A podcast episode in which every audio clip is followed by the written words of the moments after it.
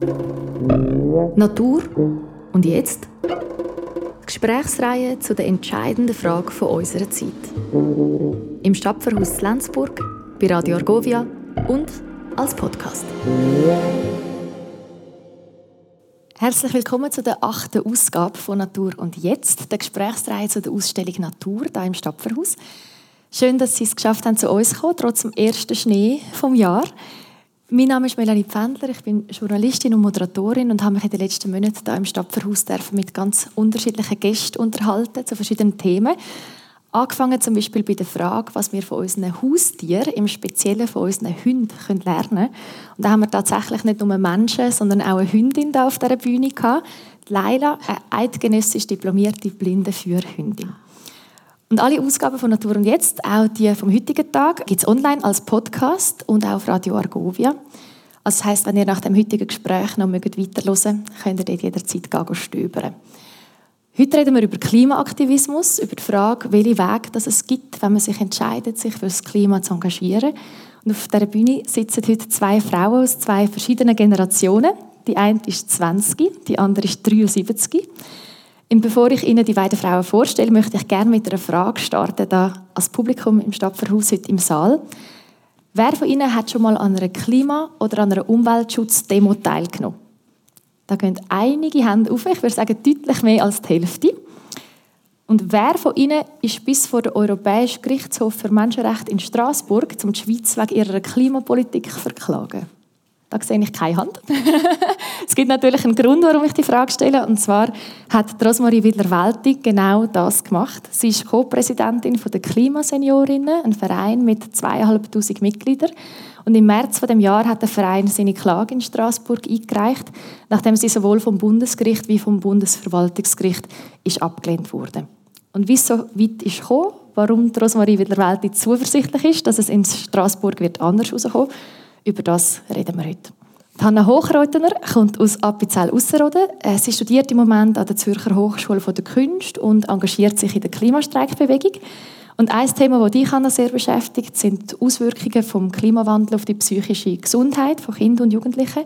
Zu diesem Thema hast du auch deine Maturarbeit geschrieben. Und da werden wir heute auch einige Einblicke in die Arbeit bekommen. Also vielen lieben Dank, dass ihr da seid. Ich freue mich sehr. Und wir haben vorab abgemacht, dass wir uns duzen. Äh, darum habe ich gerade die erste Frage an dich. Du bist etwa 14, 15 gewesen, als du das erste Mal an eine Klimademo bist gegangen. Mhm. Was war damals der Auslöser, gewesen, wo du gefunden hast, jetzt muss ich auf die Straße? Greta Thunberg hat ihren ersten Streik gemacht in Stockholm und wir sind eigentlich eine Gruppe von Leuten gewesen, bei uns an der Kante, wo wir ja, zusammen beschlossen haben, dass wir auch wollen, Teil von dieser Bewegung sein und auf die Straße gehen. Ja, und darum sind wir dann zusammen an Klimastreik nach St. Gallen gegangen. Wir haben uns vorab äh, mhm. austauscht vor dem Gespräch und du hast mir gesagt, es hat sich durch die Bewegung, die ausgelöst worden ist von der Greta Thunberg, hat sich ein Raum aufgetan, wo du das Gefühl hast, da dürfen alle teilhaben. Dass man den Eindruck hat, wir, können, wir sind nicht alleine mit dem mhm. Problem, mhm. wir können uns miteinander beteiligen. Ja, ich habe, als ich elf war, also in der fünften Klasse habe ich einen Vortrag gehalten über den Klimawandel und ich glaube jetzt erst mal so in Berührung gekommen mit dem Thema, aber habe es wie nicht begriffen als ich bin irgendwie Teil von dem. Also es ist wie ein Thema gewesen, einfach, aber nicht, dass ich etwas machen kann.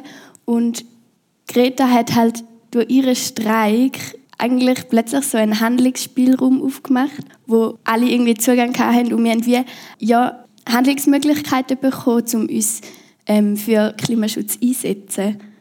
Und ich glaube, das war auch etwas, was uns dann verbunden hat, dass wir wie gemerkt haben, hey, wir alle zusammen können gemeinsam etwas unternehmen und wir sind nicht, wir sind nicht allein, wir sind nicht zu klein, um jetzt etwas anzureissen. Ja. Rosmarie, deine erste Demo, die ist schon ein bisschen länger her. Ja. Aber du hast mir das auch beschrieben, das Gefühl, von, wenn man zusammen auf der Straße ist, dass es eine riesige Energie hat. Das Gefühl, wir sind da miteinander und machen etwas. Genau, also die erste Demo, das war in den 70er Jahren in Kaiseraugst, weil dort hat ein AKW gebaut werden. Und ich bin aus Basel und wir sind die meisten aus Basel und haben gefunden, kommt nicht in Frage. Und haben dann das ja auch letztlich können verhindern. Und dort hat mich das gepackt. Also ist ja dort das Thema noch nicht Klima gewesen, das hat man gar noch nicht gewusst, um CO2, oder wir Laien, Laien, also gewisse Fachleute haben schon lange vorausgesehen, was da passiert, aber wir haben es Umweltbewegung genannt. Und ich habe nachher auch in verschiedenen Arten auch über den Feminismus mitgemacht. Da ist auch neu aufgekommen. Und wir Frauen haben uns auch eingesetzt gegen die patriarchalen Großkonzerne, die nicht nur die Natur, sondern auch Menschen ausbeuten. Und und überhaupt, eine Ökobewegung ist dort aufgekommen, auch Erklärung von Bern habe ich an Stand verteilt, Jute statt Plastik, wo immer noch aktuell ist. Wir haben so Jutetaschen verschenkt oder auch Friedensbewegung. Alles, was zusammenhängt mit im Mensch gut gehen oder der Natur gut gehen, das ist verbunden miteinander. Und also eine lange Vorgeschichte zum genau, Aktivismus. Ja. ja. Und magst du dich erinnern, was war der Moment gewesen, wo du gemerkt hast, jetzt werde ich mich wirklich fürs Klima engagieren? Das ist das, was im Moment für mich im Fokus steht, eben auch im Co-Präsidium jetzt von der Klimaseniorinnen. Ja. Hat es dort einen bestimmten Auslöser gegeben? Dank Greenpeace haben wir uns ja gegründet im 16. Weil Greenpeace hat das in den Niederlanden mitbekommen, dass die dort erstinstanzlich gewonnen haben. Eine Bewegung, die sich eingesetzt hat gegen die Regierung, die zu wenig macht. Und äh, Greenpeace hat dann Anwälte gefunden, die herausgefunden haben, dass man in der Schweiz ja eben nur klagen mit Aussicht auf Erfolg, wenn man besonders betroffen ist. Und die Betroffenheit, die ist bei uns älteren Frauen vorhanden. Über die Klage können wir vielleicht nachher wirklich noch ein bisschen ja. genauer reden, wie das eben genau entstanden ist, was jetzt ja. schon ein bisschen angedeutet. Ich möchte gerne auf etwas sprechen das im Rahmen der Ausstellung Natur da im Stadtverhaus entstanden ist. Und zwar hat es eine repräsentative Befragung gegeben, die für die Ausstellung ist durchgeführt wurde vom Forschungsinstitut Sotomo. 1600 Personen sind befragt worden zu ihrem Naturverständnis, zu ihren Werten und ihren Meinungen. Und in einer Frage ist es um folgende Aussage gegangen. Die Klimakrise, das Artensterben und Umweltverschmutzung sind die grösste Herausforderung aller Zeiten. Und in dieser repräsentativen Umfrage haben 82 Prozent der Befragten zu dem Ja gesagt. Und ich nehme an, ihr könnt euch beide identifizieren mit dem. Also es steckt wahrscheinlich so ein bisschen im Kern oder von, euren, von euren Aktivitäten. Ja, eh, ja. Eine offensichtliche Antwort. Für dich, Rosmarie, auch? Absolut. Und ich würde auch sagen, ich sage lieber Mitwelt statt Umwelt. Oder? Weil wir sind ja mit einbezogen in der ganzen Natur und mit betroffen auch. Als wenn ich sage Umwelt, dann tue ich das um mich herum quasi abschotten. Aber ich bin nicht nur Mitglied von der Natur, Mitwelt, sondern wir als Menschen sind natürlich Hauptursache von der Zerstörung und von, dem, von dieser Krise, die hier angesprochen worden ist. Ja. Du hast mir so ein beschrieben, dass mhm. umso mehr du angefangen hast, dich mit dieser Thematik auseinanderzusetzen, umso mehr du wirklich gelernt hast an Fakten, dass es wie so ein bisschen parallel ein emotionaler und ein kognitiver Prozess war. Also mhm. Also zum halt wie mehr Fakten kennen, mehr Zusammenhänge verstehen mhm. und gleichzeitig auch die emotionale Berührtheit zu merken. Mhm. Viel passiert aktuell nicht, zumindest in deiner Wahrnehmung. Ja, ich glaube, wo wir das erste Mal angefangen haben mit dem Klimastreik, sind wir auch ein bisschen, vielleicht auch ein mit einer Naivität dort angegangen und haben das Gefühl gehabt, hey, die Bewegung braucht es jetzt und dann wird sich Sachen verändern. Und wir haben uns dann auch mega eingelesen und irgendwie ja, thematisch mit der Klimakrise auseinandergesetzt. Und es ist wie, es ist, du fängst dann an, Problem verstehen oder die Krise als Krise wahrnehmen. Und aber gleichzeitig passiert u wenig. Und es entsteht wie so ja, eine mega Dissonanz, die so nach Auflösung drängt. Und ich glaube, am Anfang ist das mega emotional gewesen. Also für mich, weil ich das Gefühl hatte, hey, nützt das überhaupt etwas? Oder ja, auch Angst bekommen habe, weil wie nichts passiert ist, nichts gemacht worden ist. Und dann aber auch gemerkt, hey, wir teilen die Ängste mega in der Klimagruppe. Ähm, und ich bin überhaupt nicht allein. Also ganz viele Leute sind ähnlich besorgt. Wenn wir vorher über deine Geschichte, Rosmarie, geredet haben, über den Weg zu deinem Aktivismus, du hast mir gesagt, du sagst eigentlich als junge Frau eher eine zurückhaltende, scheuche, du hast gesagt, sogar fast ein bisschen eine brave gewesen. Und trotzdem sitzt du heute da und bist auch medial jetzt mittlerweile bekannt durch deine Arbeit. Hat dich das viel Überwindung gekostet? Oder wie ist das gekommen, dass du gefunden hast, ich bin bereit, mich so zu exponieren für diese Sache? Nein, ich habe einfach gemerkt, wenn mir etwas auf der Seele brennt, quasi, wenn ich überzeugt bin, dass es wichtig und dringend ist, dann stand ich gerne an und rede darüber und breite das aus, quasi im Sinn von, ihr müsst auch wissen, bitte lebt das auch. So, dass mich das motiviert auch, dass ich keine Angst mehr habe oder Hemmungen habe wenn ich weiß, was ich will sagen. Oder? Du bist für dein Engagement nominiert jetzt für das Jahr für den Prix Courage. Für die, die es nicht kennen, das ist vom Magazin Beobachter ein Preis für Zivilcourage, der jedes Jahr verliehen wird an mutige Menschen. Hat dich das überrascht, die Nomination? Weil ich glaube, also die Person, die jetzt gewonnen hat, ist, sagen wir, eine, eine klassische Heldengeschichte, ein Bergretter, der jemanden aus einem unterirdischen Eisbach gerettet hat. Und nebenan jetzt quasi du, wie ist es dir gegangen mit dieser Nomination? Also wir haben wahnsinnig Freude gehabt. Ich habe ja den Verein vertreten. Wir sind neun Mitglieder im Vorstand und zweieinhalbtausend in der ganzen Schweiz. Und dass wir hier so ernst genommen werden, weil wir lange Zeit das nicht so erlebt haben, dass sogar der Beobachter uns toll findet offenbar und mutig und nominiert. Also das ist schon ein Geschenk gewesen, eigentlich, ja. Aber eben, dass wir nicht gewählt werden, habe ich jetzt angenommen. Weil eben die äh, spektakuläre Geschichte von dem Held aus dem Wallis da mit dem Eisbach, habe ich von Anfang an gedacht, der wird es gewinnen, weil das ist die einzige Geschichte gewesen, die man sich auch richtig dramatisch vorstellen kann. Und das ist auch okay, ja. Würdest du, Hanna, sagen, es braucht Mut, zum Klimaaktivistin sein, wenn wir jetzt spezifisch reden in der Schweiz, also wir wissen, weltweit sieht es natürlich anders aus, da werden Umweltaktivistinnen und Aktivisten ja zum Teil massiv verfolgt und bedroht mhm. und auch tötet wegen ihrer Arbeit. Aber jetzt spezifisch in der Schweiz, würdest du sagen, man muss mutig sein? Also eben, ich komme mega aus einer privilegierten Situation und ich glaube, eigentlich die Hürde ist klein. Also für mich hat es nicht viel Überwindung gebraucht. Und aber gleichzeitig merke ich auch, dass auch viele von meinen Freundinnen und Freunden nicht auf die Straße gehen und nicht ja, sich getrauen, an einen Klimastreik zu gehen oder die Protestform nicht unterstützen. Und ich glaube darum schon, dass es irgendwie auf eine Art Mut braucht oder zumindest ein Grundverständnis für das Problem, dass es, wie, dass es dich so fest emotional berührt, dass du auch da aufbringst, um an einem Klimastreik teilzunehmen. Hast du das Gefühl, ist das Hindernis? Oder was spürst du in diesen Gesprächen? Wo ist quasi mhm. die innere oder äußere Hürde, um vielleicht eine Zurückhaltung zu haben? Ich glaube, es gibt wie unterschiedliche Gründe. Also es haben wie nicht alle gleich die Möglichkeit, sich mit der Klimakrise auseinanderzusetzen. Ich glaube, ich verstehe es nicht in diesen Situationen, wo wir eben Privileg haben, um auf die Straße zu gehen, Zeit und Ressourcen. Und das haben die meisten Leute in der Schweiz eigentlich. Ja, aber woran das genau liegt, mega schwierig zu sagen. Auf das kommen wir sicher nachher nochmal mhm. zurück. Oder auch auf die verschiedenen Arten, Methoden, wie man sich kann engagieren kann. Rosmarie, da geht zuerst für dich, du hast ja vorher schon eure Klage angesprochen. Ich würde es gerne für die, die vielleicht die Geschichte nicht so kennen, noch mal ein bisschen genauer erklären, welche Logik da auch dahinter steckt. Eben, du hast gesagt, ausgelöst wurde ist die Idee eigentlich von Greenpeace und jetzt übernommen wurde von euch als Verein, beziehungsweise auch von Anwältinnen, die da für euch engagiert sind in, äh, in Straßburg. Und du hast vorher schon gesagt, also die Argumentationslinie von dieser Klage ist, dass ihr als ältere Frauen besonders betroffen sind. Kannst du das noch mal ein bisschen genauer erklären? Ja, das ist bei uns auch immer ein Knackpunkt. Wenn ich öffentlich noch etwas erzähle, tue ich das sehr betonen. Aber es ist schon vorgekommen, dass am Schluss ein älterer Mann gesagt hat, warum kann ich jetzt hier nicht mitmachen?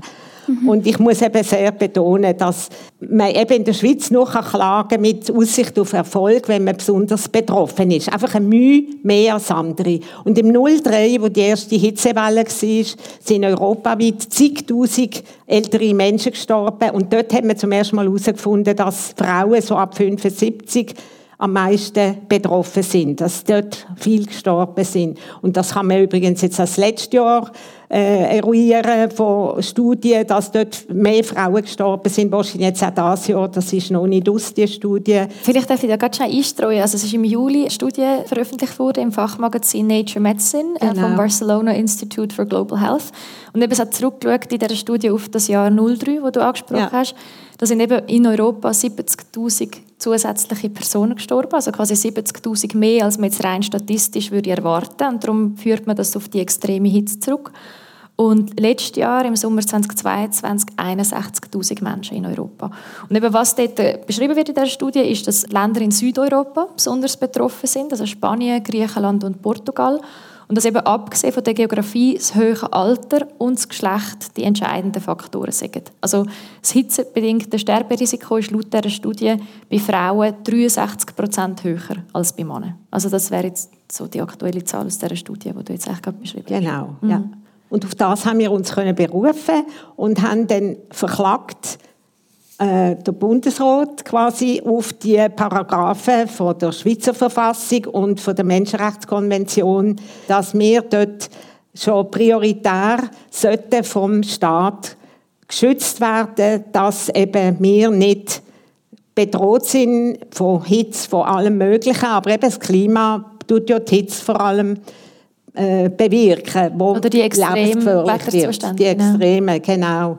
Und darum haben wir das so immer wieder am Gericht dann gebracht, ans Bundesgericht, am Schluss zuerst noch ans Verwaltungsgericht. Und die sind nie auf die Bedürfnisse eingegangen. Also die haben immer gefunden, die sind ja noch gut dran, euch geht es noch gut, äh, sind alle Menschen betroffen und alle leiden, nicht nur dir und sind eigentlich gar nicht darauf ein. Und dann sind wir dann nach Straßburg im 2020 und an Menschenrechtshof, weil wir hoffen, unser Ziel wäre natürlich, dass eine Anerkennung stattfindet vom Internationalen Gerichtshof für Menschenrechte, dass der Klimaschutz ein Menschenrecht darstellt. Hanna, was sind deine Gedanken, wenn du dazu hörst. Also ich glaube, vieles von dem kannst du nachvollziehen und gleichzeitig der Fokus auf die ältere Generation. Eben, du hast es vorher selber gesagt, Rosmarie, es steht manchmal so ein bisschen der Vorwurf im Raum, quasi sei äh, egoistisch motiviert. Genau, ja. mhm. Wie empfindest du das als junge Person, dass man so argumentiert, wir alte, ältere Menschen sind besonders betroffen? Ich bin so froh, dass es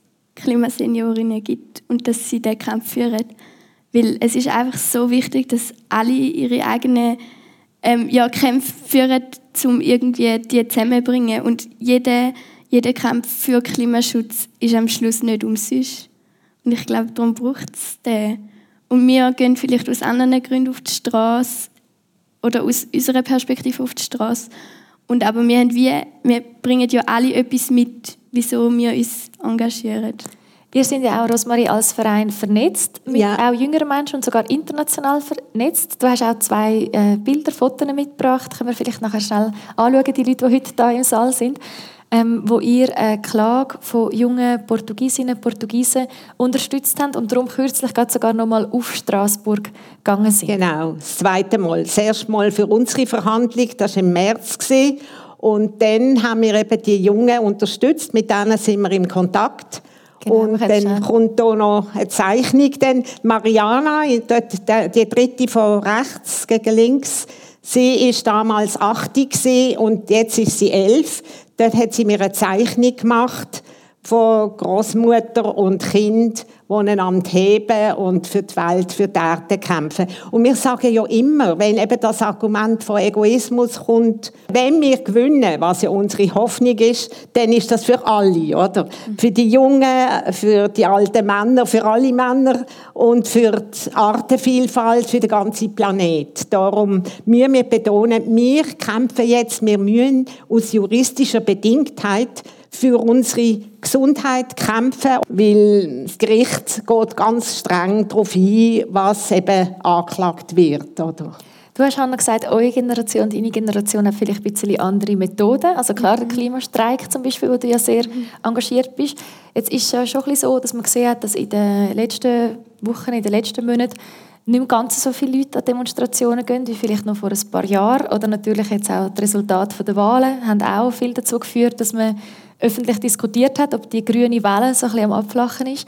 Und du hast mir gesagt, du hättest den Eindruck, es gibt schon im Moment auch andere Themen, die ein bisschen stärker im Vordergrund sind? Oder dass du merkst, dass es Leute gibt, die schlicht einfach andere Sorgen ein bisschen weiter oben haben als Klima? Ja, ich glaube, erst vor allem bei den Wahlen gemerkt, dass es mich vor allem irritiert, dass Menschen andere Ängste haben und andere Sorgen und darum auch andere Parteien wählen.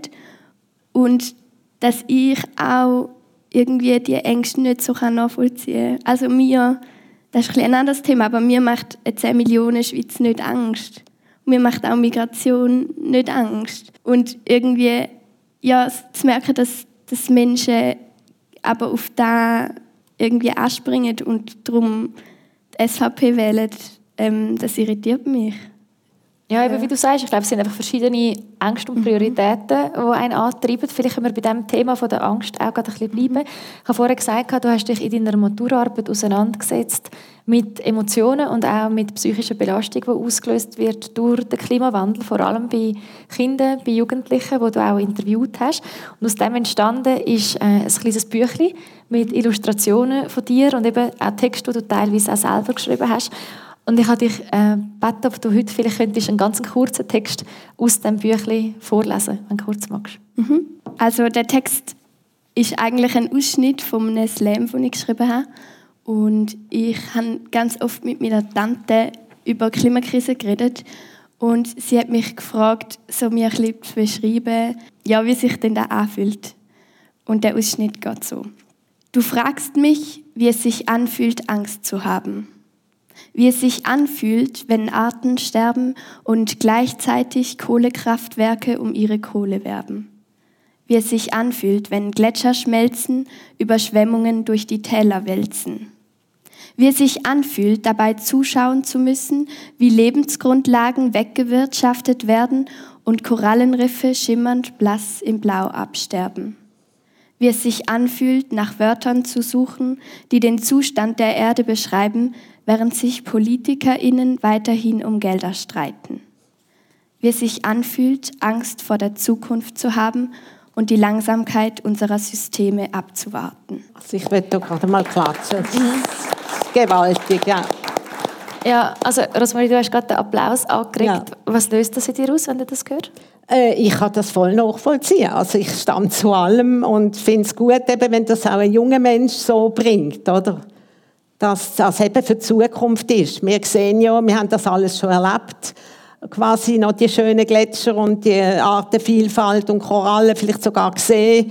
Und ihr habt jetzt alles das nicht mehr und wissen dann mit der Zeit noch, ah, es hätte mal Schnee gegeben. Also ich denke, das ist berechtigt, eure Angst auf die Zukunft, dass die ja, existenziell ist. Mhm. Eben die Angst ist das eine, und wir versuchen die Emotionen ein bisschen auseinanderzubeinden. Die Wut ist das andere. Also du mhm. schreibst auch an einer anderen Stelle in diesem Büchlein, ich bin wütend, ja, hassig und ja, ich bin auch laut und ich werde nie wieder leise sein, solange nichts passiert. Was sind die Momente, wo du primär Wut verspürst? Mega fest, wenn es um irgendwie die Langsamkeit in der Politik geht und irgendwie man nicht Datendrang spürt und nicht keine Initiative kommt, um Sachen zu verändern, dann bin ich hässlich. Hast du manchmal auch eine Wut auf die Generation von der Rosmarie oder auch von deinen Eltern mit dem Gefühl, hey, ihr habt uns das eingebrockt, ihr hättet so viel früher etwas machen können? Ich finde es mega schwierig, so Schulzuweisungen zu machen, weil ich nicht glaube, dass es auch Einzelpersonen gelegen ist. Ich finde es viel wichtiger, zu schauen, hey, wo sind heute unsere Verantwortungen. Und unsere Verantwortung in der Schweiz ist historisch gesehen einfach groß, weil wir schon ganz lange Emissionen verbraucht haben und auch, weil wir in der Schweiz Ressourcen zur Verfügung haben, andere Wege jetzt einzugehen. Ich bin hässlich, dass das jetzt nicht, nicht so schnell passiert, wie es müsste passieren. Wärst du, Rosmarie, wenn du heute 20 wärst, gleich verständnisvoll und differenziert wie Hanna oder wärst du hässiger? Ich, ich freue es, dass du so viel Verständnis bringst gegenüber unserer Generation. Und du hast auch gesagt, du möchtest nicht gerne Schuldzuweisungen. Und ich möchte betonen, das ist für mich mit der Grund, mich sehr zu engagieren, weil ich fühle mich mitverantwortlich für das Desaster. Weil das unsere Boomer-Generation in den 60er Jahren, wo der Wohlstand, der Wirtschaftswachstum gekommen ist, international, alle haben das Neue kaufen und alles ist billiger geworden. Also, obwohl ich dort schon sehr, auch von der Eltern her, gewohnt war, sehr sparsam, hat man damals gesagt. Oder ich würde jetzt heute sagen, sehr suffizient zu leben. Aber eben unsere Generation hat das angefangen. Und, und darum, Schuld würde ich auch nicht sagen, weil wir haben es ja nicht gewusst. Also natürlich, Fachleute haben das gewusst. Aber wir haben einfach das konsumiert und sind somit mit Ursache zu dem Desaster. Da stand ich dazu. Unsere Generation ist da verantwortlich und das ist für mich ein Grund, eben da jetzt zu helfen oder zu unterstützen und alles, was mir möglich ist, zu tun, dass dir eben auch noch so eine schöne Zukunft haben, wie wir es damals hatten. Mhm. Eben Wut, Schuldgefühl hat teilweise. Eben ein Gefühl, das vorher schon vorkam in deinem Text, ist eben die Angst. Es gibt ja auch den Ausdruck von der Climate Anxiety, also wirklich das, das Gefühl von äh, Angst oder sogar Panik, wenn es um die Klimaszenarien geht. Und du hast eben für deine Maturarbeit mit äh, verschiedenen jungen Erwachsenen, Kindern, Jugendlichen geredet. Es hat noch einen Text drin, äh, das Zitat von einem 15-jährigen Mädchen, das mich auch sehr beeindruckt hat. Und zwar sagt sie, Angst ist nichts, wofür ich mich entschieden habe. Niemals habe ich gesagt, hey du Klimakrise, ich sehe dich, ich sehe deine Bedrohung, magst du dich auf meine Schultern kuscheln und da bleiben? Ich weiß, du bist zu schwer für mich und du gehörst nicht auf meine Schultern, aber sie kamen trotzdem, die Angst und auch die Last auf meinen Schultern. Und weißt du, ich wollte sie nicht, beide nicht, aber ich spüre sie. Finde ich auch ganz stark. Würdest du sagen, ist das stellvertretend für ein Gefühl, das dir immer wieder begegnet ist in diesen Gesprächen? Ja, mega. Und ich glaube, man muss noch unterscheiden, dass also da, wenn ich in meiner Maturaarbeit untersucht habe, das sind irgendwie Zitate von, von Personen, Kindern und Jugendlichen in meinem Umfeld. Und aber dass die Angst, das ist nicht die gleiche Angst, die kann man nicht vergleichen mit, mit Menschen, die jetzt direkt betroffen sind von Was jetzt schon existenziell ist. Ja. Mhm. Und ich finde es auch wichtig, dass wir lernen, irgendwie diese Geschichten zuzulassen und diesen Menschen Raum zu geben, dass die auch ihre Geschichten können erzählen können. also denkst du jetzt primär zum Beispiel an globalen Süden oder ja. Regionen, die jetzt schon stärker betroffen sind? Ja, und also die, es gibt eine Studie über Klimaangst und die hat 10'000 Kinder und Jugendliche überall auf der Welt befragt und es hat sich wie gezeigt, dass Menschen oder Kinder, die jetzt direkt betroffen sind, dass das viel existenzieller ist wie bei uns. Und aber trotzdem können wir in der Schweiz, also Jugendliche und Kinder, auch die Ängste nachfühlen, weil wir bekommen die Klimakrise auch mit über und wir sehen das in den Medien und es wird ja immer mehr auch da verständnisvoller. Und Klimaangst, also das Phänomen, steht auch im Zusammenhang mit Datenlosigkeit von PolitikerInnen. Und es ist nachgewiesen, dass wenn PolitikerInnen sich mehr für Klimaschutz einsetzen, dass sie, dass Kinder und Jugendliche weniger, weniger Angst haben. Also psychische Belastung ist ja generell in der Bevölkerung ein grosses Thema. Es ist gerade vor etwa zehn Tagen die neueste Schweizer Gesundheitsbefragung herausgekommen vom Bundesamt für Statistik. Und über die Gesamtbevölkerung gerechnet haben 18 Prozent mit psychischer Belastung zu kämpfen. Und die Gruppe, die es den stärksten Anstieg gibt, sind die jungen Frauen zwischen 15 und 24.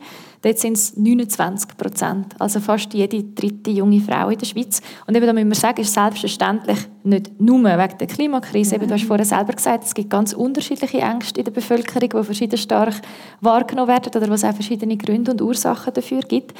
Aber Rosmarie, das ist doch auch etwas, was du mir gesagt hast, was dich sehr beschäftigt, mhm. wie traurig und verzweifelt viele junge Menschen sind.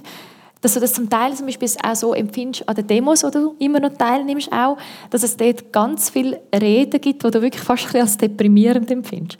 Ja, ich hatte letzte im September die letzte Demo in Basel es sind nicht so viele gesehen und die haben aber alle und das erlebe ich auch in Bern auf dem Bundesplatz habe ich das auch erlebt dass viel einerseits geschumpfen wird, ist ja berechtigt, oder, was alles nicht läuft, wie es sollte, und auch sehr viel Trauer und Frust ist. Und dort in Basel habe ich dann eben gefragt, der, der organisiert hat, die Rede, habe gesagt, darf ich schnell noch etwas anderes, etwas Positives sagen? Und habe dann dort kurz erzählt von unserer Klage, wo jetzt liegt auf dem Menschenrechtshof und wo mir sehr äh, zuversichtlich sind, dass die gut rauskommt, vielleicht nicht maximal gut. Und auch vor allem die Jungen in Portugal, das ist gesehen, etwa eine Woche vor mir gegangen sind, dass ich erzählt habe, hey, die sind aktiv, die haben 33 Europarotsländer verklagt, also die Schweiz ist doppelt verklagt und da geht etwas auch, gerade mit jungen Menschen zusammen, das gibt auch wieder Mut und sie haben dann sehr Freude an dem. Und ich denke, das ist wichtig. Also für mich, ich gehe an jede Demo und an jeden Klimastreik. Erstens einmal fühle ich mich auch wieder auf eine Art direkt fast jung, wenn ich da mitmache, wie einst, oder? Und bin sehr geschätzt, oder mir ältere Frauen oder überhaupt ältere Leute von den Jungen, wenn sie sehen, wir kämpfen fürs Gleiche und machen mit und unterstützen sie. Und ich finde es auch ganz wichtig, dass die Leute, Passantinnen und Passanten, die zum Teil ein bisschen die Stirne runzeln, dass die sehen, dass ich, alte Frau, hier auch mitmache und unser Transparent trage dass sie sehen, dass es nicht ausschließlich die Jungen sind, die ja sowieso, da heisst es manchmal sogar, ja, die haben nichts anderes zu tun, die können jederzeit demonstrieren, aber dass eben auch Alte mitgehen, die gar nicht so gut können laufen zum Teil oder nicht so gut können das Banner heben können aber dass wir auch das mit unterstützen und gleicher Meinung sind und kämpferisch sind. Ja. Zum vielleicht nochmal auf das kommen, eben von diesen Auslösern, von dieser Angst, sage ich jetzt mal, du hast vorher die Studie zitiert, Hanna, aber ich, ich glaube, schon eine interessante Frage, oder? Das ist ein schmaler Grad von wie viel Aufklärung soll man betreiben, beziehungsweise auf welche Art und Weise, weil es ja doch eben dann auch immer kann kippen in ein Lähmensgefühl. Also mhm wenn man die Szenarien sich ja. mit denen auseinandersetzt, es bei vielen Leuten auch auslöst, eigentlich kann ich gar nicht mehr machen. Oder eben ich als Einzelperson, was soll ich da? Also vielleicht die Frage an euch beide, ja. wo seht ihr dort die Herausforderung? Oder du hast es Rosmarie gesagt, dass eben du dich manchmal fragst, ja. Wie viel sollen wir von dem genau. erzählen? Oder auf also, welche Art und Weise? Bei meinen Enkelkindern, ich habe ja acht Enkelinnen und sind fünf so im Teenageralter oder schon ein bisschen älter. Und da bin ich immer sehr im Dilemma. Ich möchte eigentlich, dass sie sich mehr engagieren. Der eine, der ist schon gekommen, schon ein paar Mal an Demos. Und typischerweise hat dort die Lehrerin auch mitgemacht. Und ich merke einfach, die Lehrpersonen haben einen grossen Einfluss. Wenn die immer wieder würden, ganz nüchtern einfach erzählen von neuesten IPCC-Bericht oder sonst was. Also vom Weltklimarat. Dann wird das aufgenommen von den Jungen und die versuchen dann etwas zu machen und vielleicht auch mitgehen oder daheim zu erzählen. Und, aber wenn ich eben den Jungen, also meine Enkelkinder jetzt speziell, zu viel erzähle von dem, was ich weiß, wenn ich die Berichte lese oder Videos schaue, Hochrechnungen von Klimaforschenden, das graut mir, das ihnen zu erzählen, weil ich will ja nicht, dass ich auslöse eben so Krisen. Ich weiß, in England hat es ganz viele Jugendliche Extinction Rebellion, wo wirklich fast indoktriniert werden und zum Teil nicht mehr schlafen und wirklich psychische, also psychiatrische Behandlung brauchen. Und zwischen eben der, äh, einerseits eben, dass sie dann doch so viel wissen, dass sie wenn sich engagieren. Also das ist für mich so ein bisschen Grotwanderung. Du nickst, Hanna, wie siehst du das? Ja, ich glaube, halt nicht darüber reden ist auch nicht, also ist nicht die richtige Lösung, weil Kinder bekommen auch so von der Klimakrise mit über, weil das ist überall in den Medien. Und ich glaube schon, dass es irgendwie, dass man sich sorgfältig mal überlegen, okay, wie reden wir über Klimakrise und vor allem irgendwie einen Handlungsspielraum Kinder aufzeigen, weil das beste Mittel gegen Klimaangst, aber auch gegen Sorgen ist, sich zu engagieren.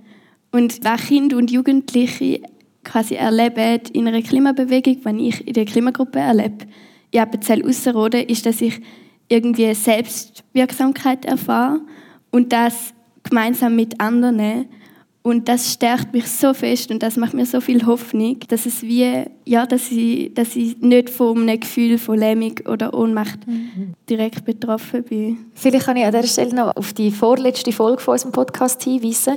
Ähm, dort ist es genau um die Frage gegangen, wie kann man mit Kind über den Klimawandel reden? Mit einem Entwicklungspsychologen, einem Remo Rieser von Psychologists for Future und der Kinderbuchautorin Christina Scharmacher-Schreiber. Also vielleicht, falls noch jemand mag das Gespräch nachhören, weil ich will gerne noch ein bisschen auf das äh, jetzt zu reden kommen, wo du jetzt gesagt hast, eben die verschiedenen Formen, sich zu engagieren. Es gibt Formen, die für sehr viel mediale Aufmerksamkeit, auch grosse öffentliche Diskussionen sorgen. Also Stichwort Klimakleber ist glaube klar.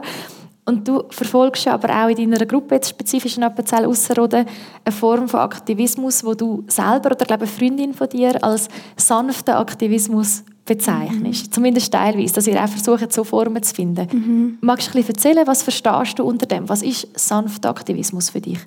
Ja, ähm, da hat eine Klimaseniorin gesagt aus unserer Klimagruppe. Und ich glaube, ich glaub, wir sind ein bisschen auf die ja, Aktivismusform gekommen, weil wir in Appenzell Ausserrhoden irgendwie ganz anders müssen auf die Klimakrise sensibilisieren Und wir haben uns wie entschieden... Warum? Kann ich das schon einhaken? Die Bevölkerung ist mega nah an der Landwirtschaft oder lebt von dem.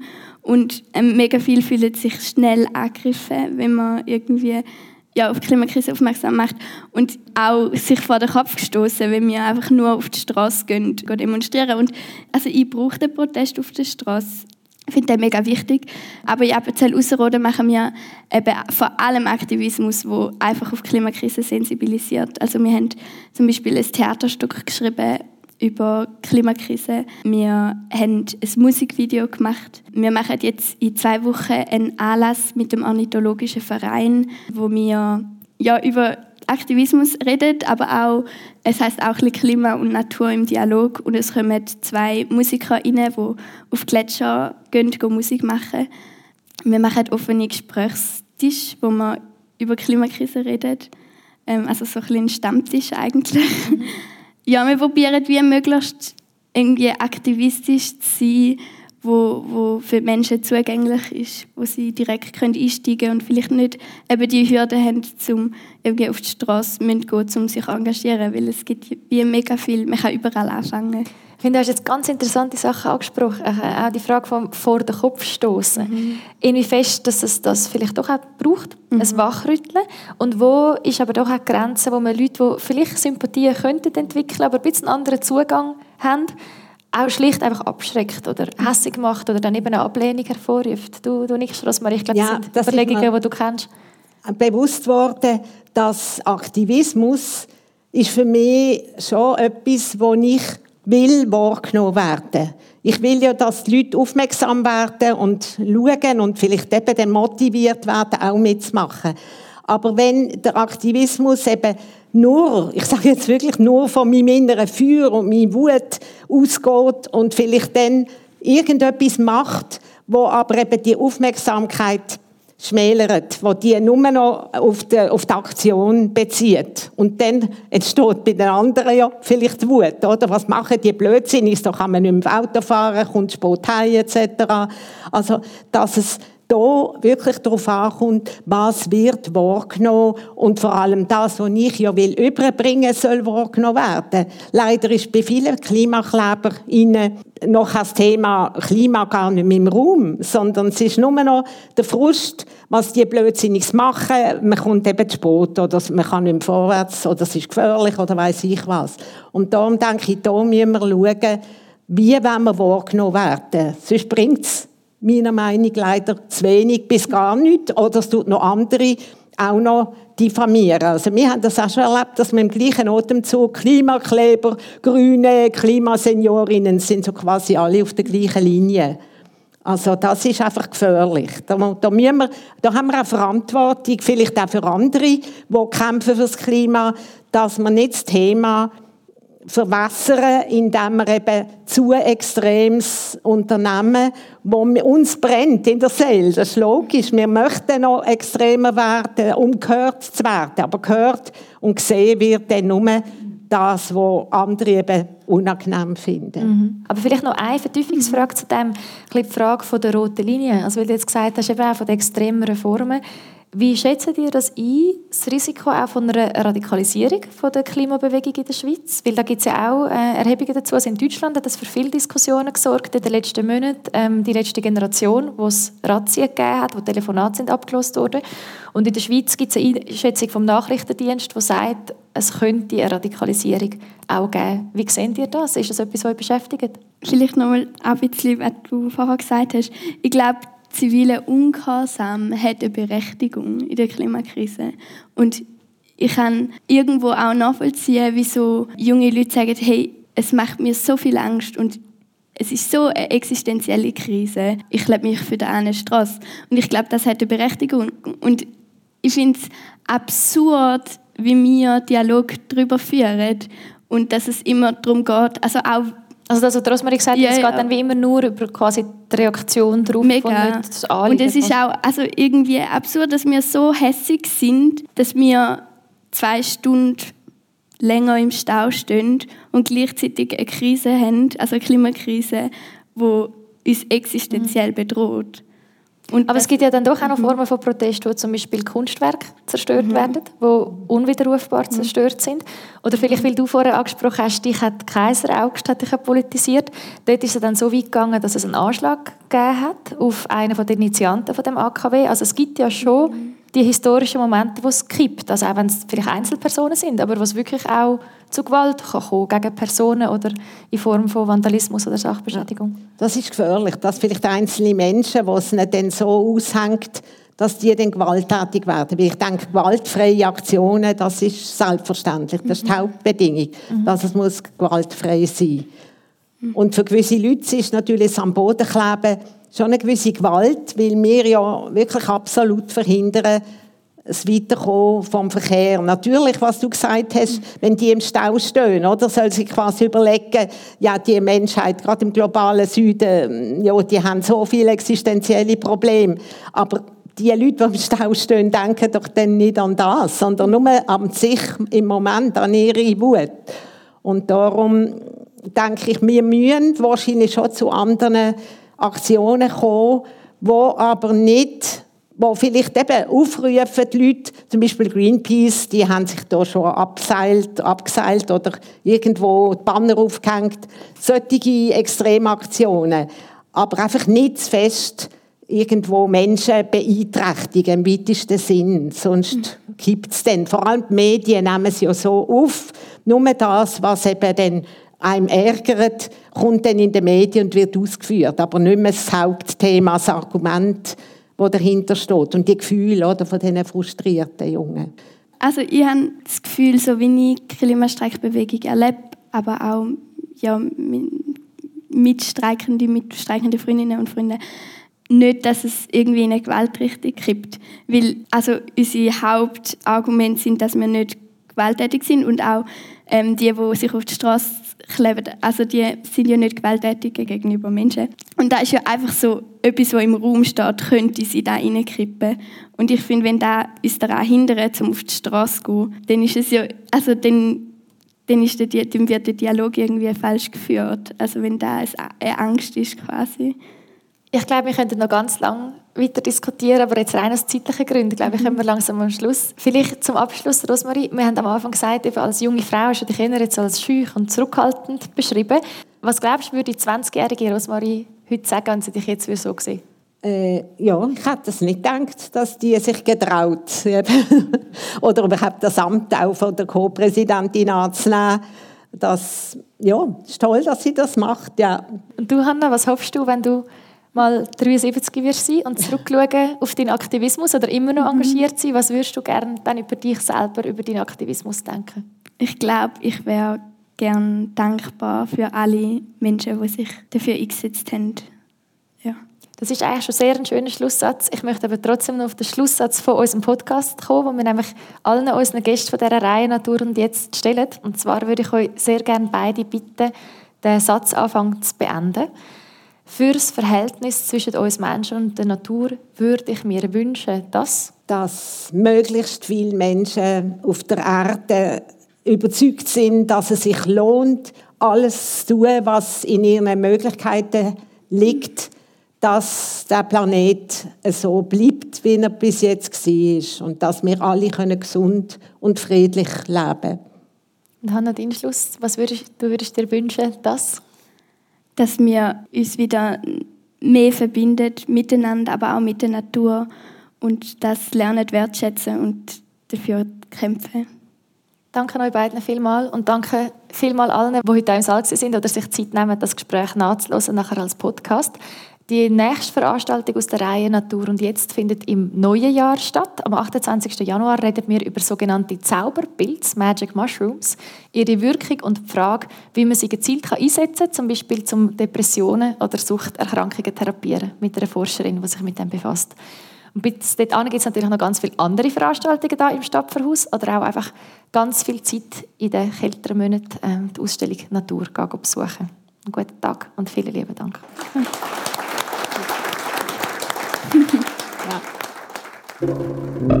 Natur und jetzt? Gesprächsreihe zu der entscheidenden Frage von unserer Zeit. Im Stadtverhaus Lenzburg, bei Radio Argovia und als Podcast.